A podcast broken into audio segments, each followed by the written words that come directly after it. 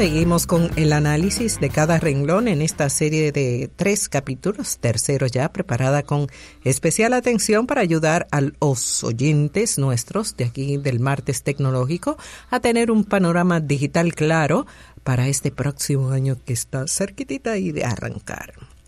Nada, dele para allá, don Arturo. Gracias, Carlotti. Fíjate que en la, la semana pasada estuvimos conversando sobre esos cuatro ejes que era necesario que le pongamos atención en términos de, la para pagar esas deudas sociales en términos eh, de, impulsar o catapultar la, la, adopción digital en el país. Y mencionábamos eh, e, esos cuatro renglones que son asequibilidad, skills o habilidades, la relevancia del uso de las tecnologías en los negocios y la seguridad tanto del ciudadano como de las infraestructuras a nivel de, los diferentes casos que tienen que ver con el componente de ciberseguridad y que nuestro país, según el informe de la GSMA, prácticamente tiene esos retos. Entonces, según el Foro Económico Mundial, la cuarta revolución industrial está impulsando rápidamente la disrupción transformadora, y creo que muchos de ustedes lo habrán vivido en este año, en todos los sectores. Por tanto, decimos que esta transformación y disrupción de las tecnologías es transversal. El estado de la tecnología y sus, y sus perspectivas para el año 2021 tiene un elemento totalmente transversal y transformador. Por tanto, usted no puede ya pensar en cualquier tipo de negocio sin tecnología. Y recuerden que lo que mencionamos anteriormente, tenemos una deuda país en, en lo que es la penetración de tecnología en los negocios. Si usted quiere que su negocio sobreviva el año que viene con todo lo que puede venir, ponga su barba en remojo. Exacto. Empiece a automatizar procesos, empiece a aplicar tecnología, porque sepa algo, para el año 2022, según el Foro Económico Mundial, se va a digitalizar más del 60% del PIB de las naciones. el Producto Interno Bruto de las naciones se va a digitalizar en más de un 60%. Recuerde que para este año las, las proyecciones que hemos hecho desde la firma Tauga es que la economía digital eh, representará el 4.31% del Producto Interno Bruto del país. Datos validados por el BID recientemente, lo cual no es algo que usted puede ya tomar eh, como hecho. Ahora, se estima que el 70% del nuevo valor creado en la economía digital durante la próxima década se va a basar en plataformas totalmente digitales. Es decir, que no van a ser medios de producción como el turismo solamente construir un hotel. Si eso no tiene una cadena de abastecimiento, una cadena de valor digital, va a ser desplazado por actores que van a estar digitalmente más avanzados y que van a estar acelerados en sus procesos. Y, escuche bien, no solamente, o sea, escuche bien qué es lo que usted necesita digitalizar. Usted puede tener un concepto muy eco, muy... No es poner bocinas en su casa. Exacto, exactamente, eso fue lo que quise decir. me, que me comprendiste inmediatamente. Gracias, gracias. Entonces, tenga cuidado con lo que digitaliza. Buen consejo, Carlotti, porque muchas veces gastamos en tecnología, yo digo en gadgets, en equipo, pero no en los flujos. Donde está la ganancia es en el flujo digital. Actualmente, según, el mismo Foro Económico Mundial, aproximadamente el 50% de la población mundial no participa, quizá usted tampoco está participando, que me está escuchando ahora mismo, en lo absoluto, en la economía digital y el crecimiento en la adopción de Internet se está desacelerando. ¿Eso qué significa?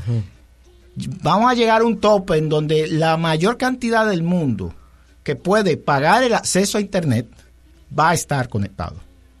Por tanto, lo que va a faltar es la adopción, no en la conectividad, que eso se definía como brecha digital. Por eso, cuando usted, si investiga en eh, mi perfil y busca mi nombre, Arturo López Valerio en Google, usted va a ver que yo hablo de brechas digitales. Sí. Porque cuando ya usted se conecta, usted puede tener una brecha de habilidades idiomática hasta económica.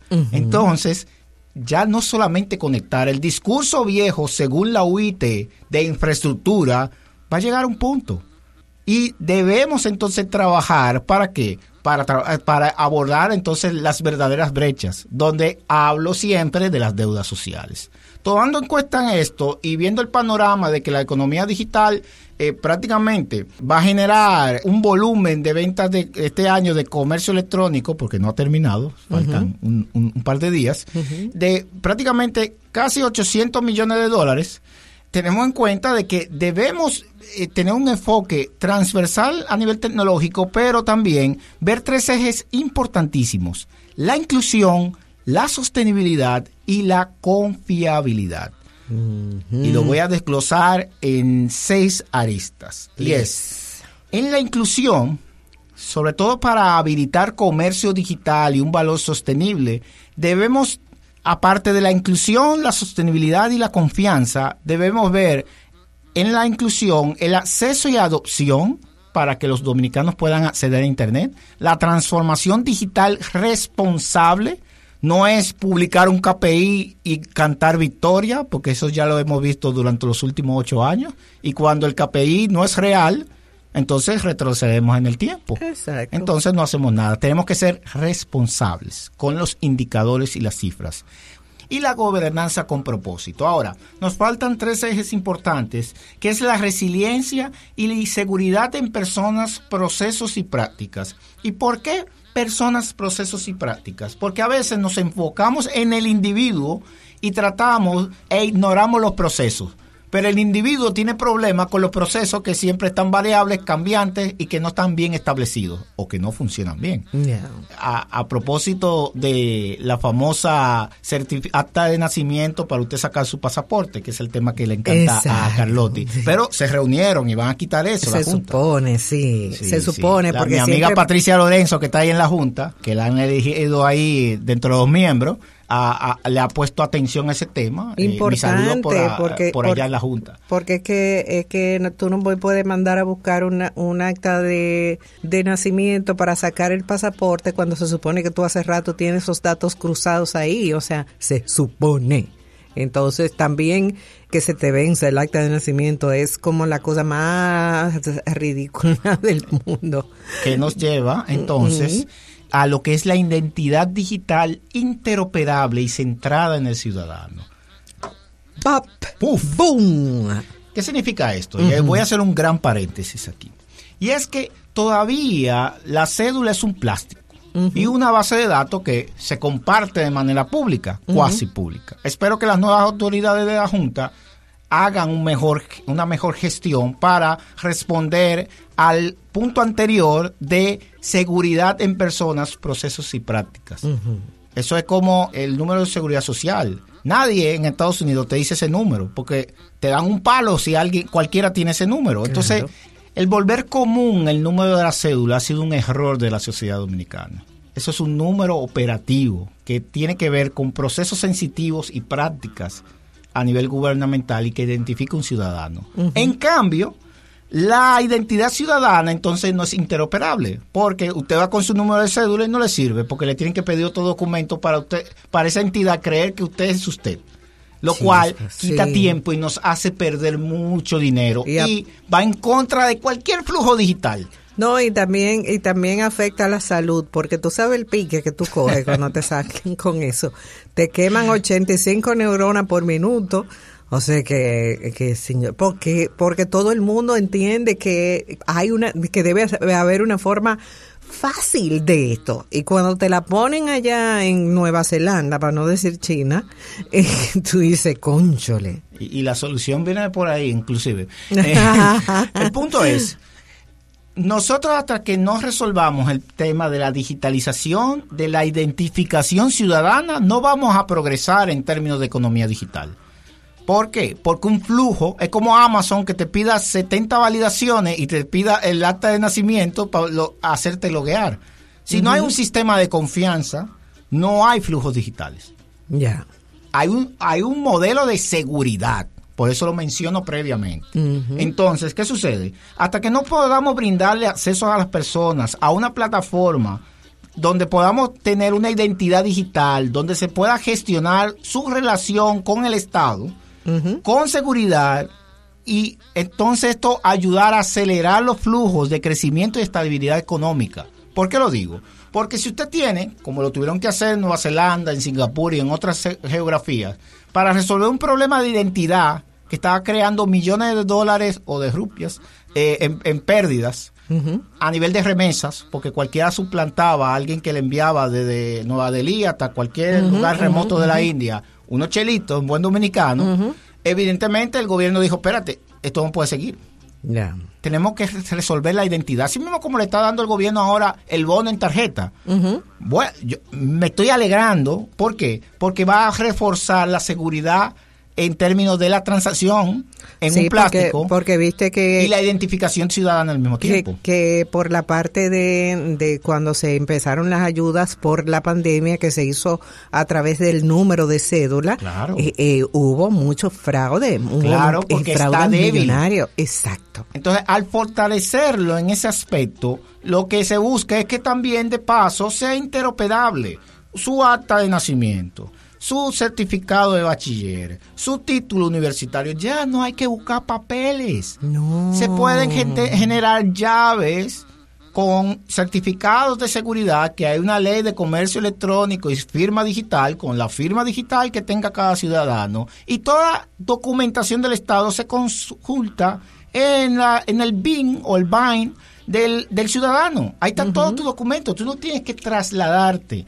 Eso es importantísimo para nosotros avanzar años luz. Sí. Ahora, de nuevo, tenemos leyes que todavía tienen 25, 17, 10, 8, 7, 6 años de de antigüedad y las más recientes tampoco contemplan las aceleraciones digitales que estamos viviendo ahora. Entonces, no los requiere la, la regulación local ni los medios de producción, que siempre les digo, los más fuertes son del siglo XIX, no requieren un flujo digital. Pero si queremos garantizar que esos jovencitos no vayan a la calle cuando se gradúen de los colegios, si se gradúan, hay que conectarlo a, a, los nuevos empleos que va a generar la, la, economía digital. Entonces, en ese aspecto, hay siempre he considerado, y es donde viene la innovación en datos confiables, que es importantísimo. Hasta que no tengamos datos, como he mencionado ya en, en los dos capítulos anteriores, que nosotros podamos confiar y que podamos establecer planes con volumetrías específicas y confiables, entonces no vamos a poder eh, solucionar esas deudas sociales que he mencionado y no vamos a, entonces a catapultar la innovación en el país. Te lo pongo de esta siguiente manera. Todavía no hay un dato confiable ni oficial del impacto social que han generado los operadores de servicios digitales en el país, como Uber Eats, como Uber, en términos de la subcontratación de personas que han ayudado a que sean productivas. Esa cifra yo la tengo que buscar afuera, no hay un dato. No, porque la regulación a nivel del Ministerio de Trabajo no, no lo ve como empleado. y no estoy diciendo que tienen que convertirse en empleados. Lo que pasa es que es un modelo nuevo que sobrepasa cualquier regulación, porque le tengo años diciendo a todos ustedes que la innovación precede a la regulación. Entonces, con el aparato de cosas a nivel eh, de leyes actual, no vamos a gobernar el futuro de la República Dominicana debemos realizar cambios sensitivos en las regulaciones para vivir este presente y prepararnos al futuro. Porque el problema es que queremos, por ejemplo, se están discurriendo leyes de este trabajo en el nuevo hemiciclo del Congreso en febrero, pero son propuestas de hace dos y tres años no contemplan lo que ha pasado en la pandemia. Entonces, eso hay que decir, espérate, vamos a actualizarlo, porque siempre venimos con algo tardío para hacer una ley que nace vieja. y eso no lo necesitamos actualmente. Exacto, y hay que y hay que integrar todos los actores. O sea, cuando yo vi la propuesta del, de la regulación del teletrabajo, yo dije, espérate, aquí hay muchísimas cosas que, que Fuimos y nos reunimos con el ministro hace unas semanas atrás y les planteamos nuestras perspectivas de actualización. Ah, Quedaron en revisar nuestra propuesta, eh, que inclusive es del diputado Orlando Jorge Villegas, porque de nuevo, no podemos hacer cosas que nazcan viejas. No podemos darnos ese lujo. Entonces, con relación a los medios de producción, debemos tomar en cuenta en que tenemos los componentes necesarios para la habilitación de la industria 4.0 en la mesa son como legos. tenemos los legos en la mesa. Y es lo que le estoy diciendo a muchos clientes últimamente. Usted tiene los legos. Lo que pasa es que usted tiene que aprender a ver qué quiere. Usted quiere un carrito, un helicóptero, un cohete ¿eh? o una catapulta. Exacto. Entonces, usted puede elegir. Ahora, su éxito va a depender de cómo usted, usted articule esos elementos que tiene en la mesa. Hay telefonía, hay usuarios, Ahora, que nos faltan cosas, sí, nos falta ARPU y una serie de métricas esenciales, métricas oficiales, programas enfocados a fortalecimiento de la cadena de valor, pero no se puede hacer todo al mismo tiempo, pero sí podemos estar todos en la misma página. Y digitalmente el país debe estar plantado en la realidad de las deficiencias y de las oportunidades y de los retos. Entonces, en ese contexto nosotros podemos avanzar poco a poco porque no estamos, no estamos tan atrasados como pensamos, pero tampoco tan en el futuro como, quisieran. vendernos. Entonces, sí, porque es aspiracional. Entonces, hay, hay retos importantísimos que tienen que ver primero desde la educación, en donde evidentemente la pandemia ha atomizado el la ruta de conocimiento en general y de nuevo, y lo expresamos en nuestro manifiesto sobre educación digital que publicamos meses atrás, tenemos una importancia para democratizar el currículum, la ruta de conocimiento.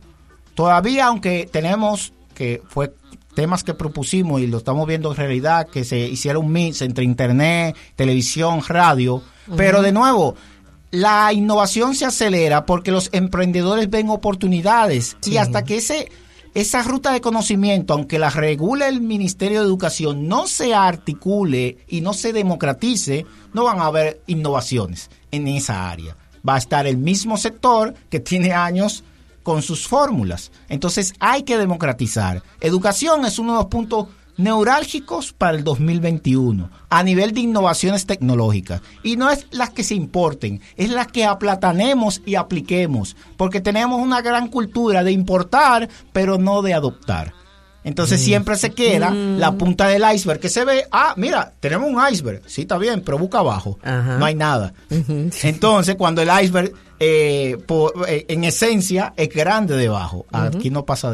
no, no, aquí, aquí está. es la puntica nada más que la venden. Entonces, en términos de salud, y eso y, con eso menciono a, un evento que realizó eh, Claro sobre, sobre salud y economía. Se presentaron muchas innovaciones, pero de nuevo, la aceleración en los sectores va a depender mucho de la adopción. El sector salud es crítico. Pero de nuevo, tenemos el gran reto de la identificación y del registro médico. Entonces, si no digitalizamos esa parte, aunque hay muchos proyectos privados y de, emprendedores, pero no existe un archivo central en donde podamos llevar una continuidad con el ciudadano que no puede pagar, pero que existe en la República Dominicana, entonces se convierte nuevamente en una deuda social y en una carga para el futuro. A nivel de energía somos un país bendecido. Sí. El cambio climático ha acelerado los vientos en más de un 20% y esa cifra viene del año pasado y tenemos una oportunidad de generar más energía. Eso significa que uno de los retos del sector tecnológico, que era la producción energética, prácticamente si conectamos todas estas iniciativas que están ocurriendo ahora, podemos garantizar entonces ese flujo energético que tanto necesitan sectores vulnerables para conectarse entonces a estas aceleraciones. Entonces, 2021 es un año importantísimo para la tecnología.